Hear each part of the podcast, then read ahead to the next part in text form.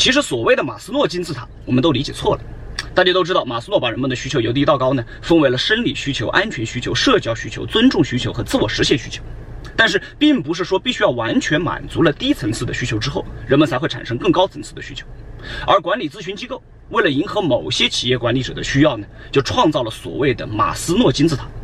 意思就是说，它强调的是需求被满足的先后顺序。你看，呃，员工首先要吃饱饭。才会需要安全保障，才会有社交需求，才会需要被尊重。